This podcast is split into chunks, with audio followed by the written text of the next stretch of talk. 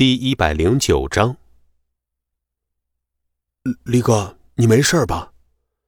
郑立柱说完，顿觉自己多此一问，转而看着满地的混混，担心的说道：“李哥，不会出人命吧？”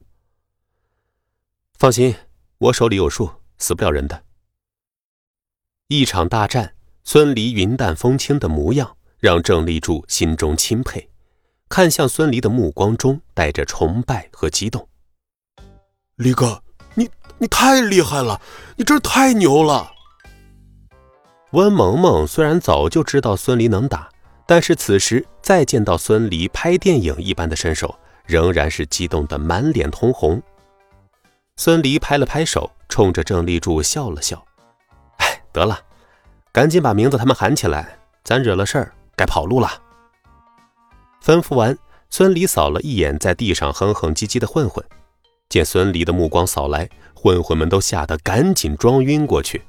他们今儿算是栽了，怎么都没有想到，这群平时唯唯诺诺的看门保安，竟然有这么一个高手啊！孙离一脚踢在混混头子的腰眼上，混混头子睁开眼，看着几乎和自己脸贴脸的孙离，吓得屁滚尿流的爬着往外跑。却被孙离一脚踩在了小腿上。大哥，小弟有眼不识泰山，你就去放过我，我我我我放过我呀！孙离一巴掌扇在他的后脑门上，冷声说道：“少废话，拿钱来！”呃啊，钱？打烂这么多的桌椅，不得赔啊？呃，赔赔赔赔，我全赔！混混们赔完钱，屁滚尿流的互相搀扶着走了。孙离走到大排档老板跟前，老板和老板娘早就被外面的战斗吓得躲在了桌子底下了。看着刚才在人群中上下翻飞的猛人朝自己走过来，吓得捂住了脑袋。我没看到啊，我我什么都没有看到。孙离心头无奈的苦笑一声，而后将一叠钱放在了桌面上。哎，老板，这些是刚才那群混混们赔给你的。名字和一众保安都被郑立柱叫出租车送走了。郑立柱领着温萌萌，尚未从刚才的震惊中恢复过来。李哥，他们不会报警吧？报警？强抢民女，一言不合就动刀砍人，你觉得这样的人会敢报警吗？孙离不屑的说道。柱子，听我的话，留下来吧。郑立柱看了一眼温萌萌，而后沉声说道：“好。”他今天终于知道孙离不是普通人了，以往肯定是在藏拙。郑立柱的回答让孙离长舒了一口气。他今天之所以当着郑立柱的面暴露自己的战力，就是向郑立柱展示自己的实力，增强柱子对自己的信心。现在看来，一切都值得。郑立柱已经被自己震撼到了。走吧，带你去找工作。孙离拦下出租车，带着郑立柱和温萌萌朝魅力酒吧行驶而去。郑立柱一路上压着自己心底的疑惑，回想着孙离日常的表现，想着他在公司被人骂、被人羞辱的模样，他怎么都难以相信刚才那个就是孙离。温萌萌偷偷握了握他的手，指了指副驾驶上的孙离，摇了摇头。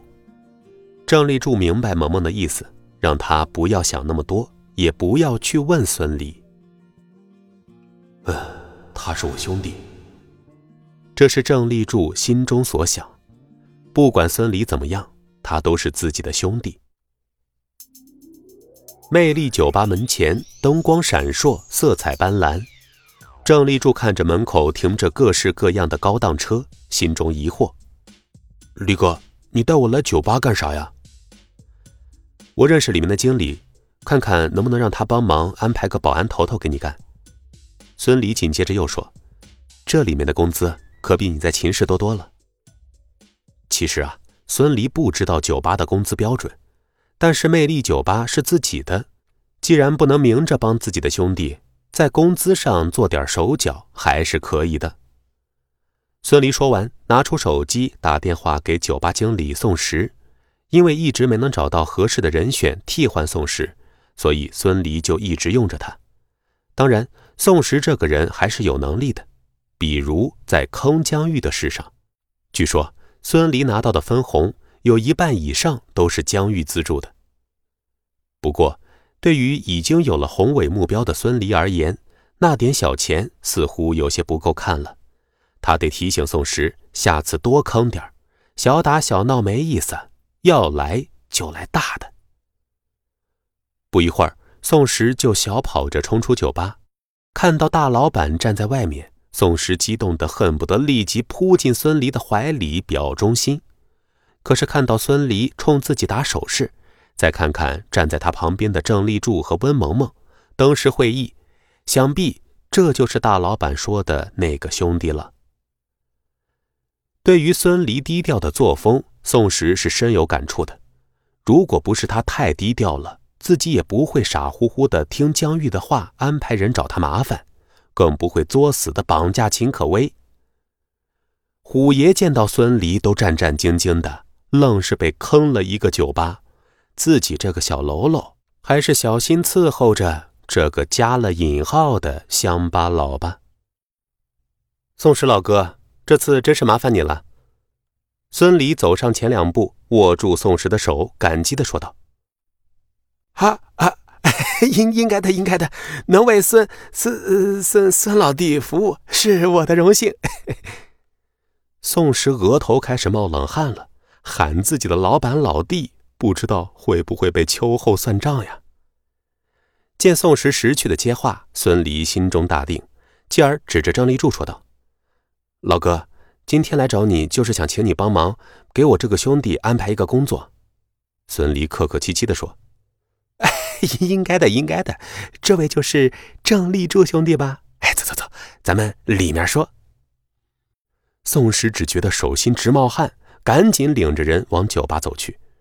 低沉的摇滚乐才让宋石感觉轻松一点回头看了一眼后面和郑立柱小声说话的孙离，暗道：“老板和这个兄弟的关系不一般呀，可得伺候好了。”哎，不会是来酒吧监视自己的吧？宋石突然想到一个可怕的事情：大老板开始往酒吧安排亲信了。本集播讲完毕，感谢您的收听。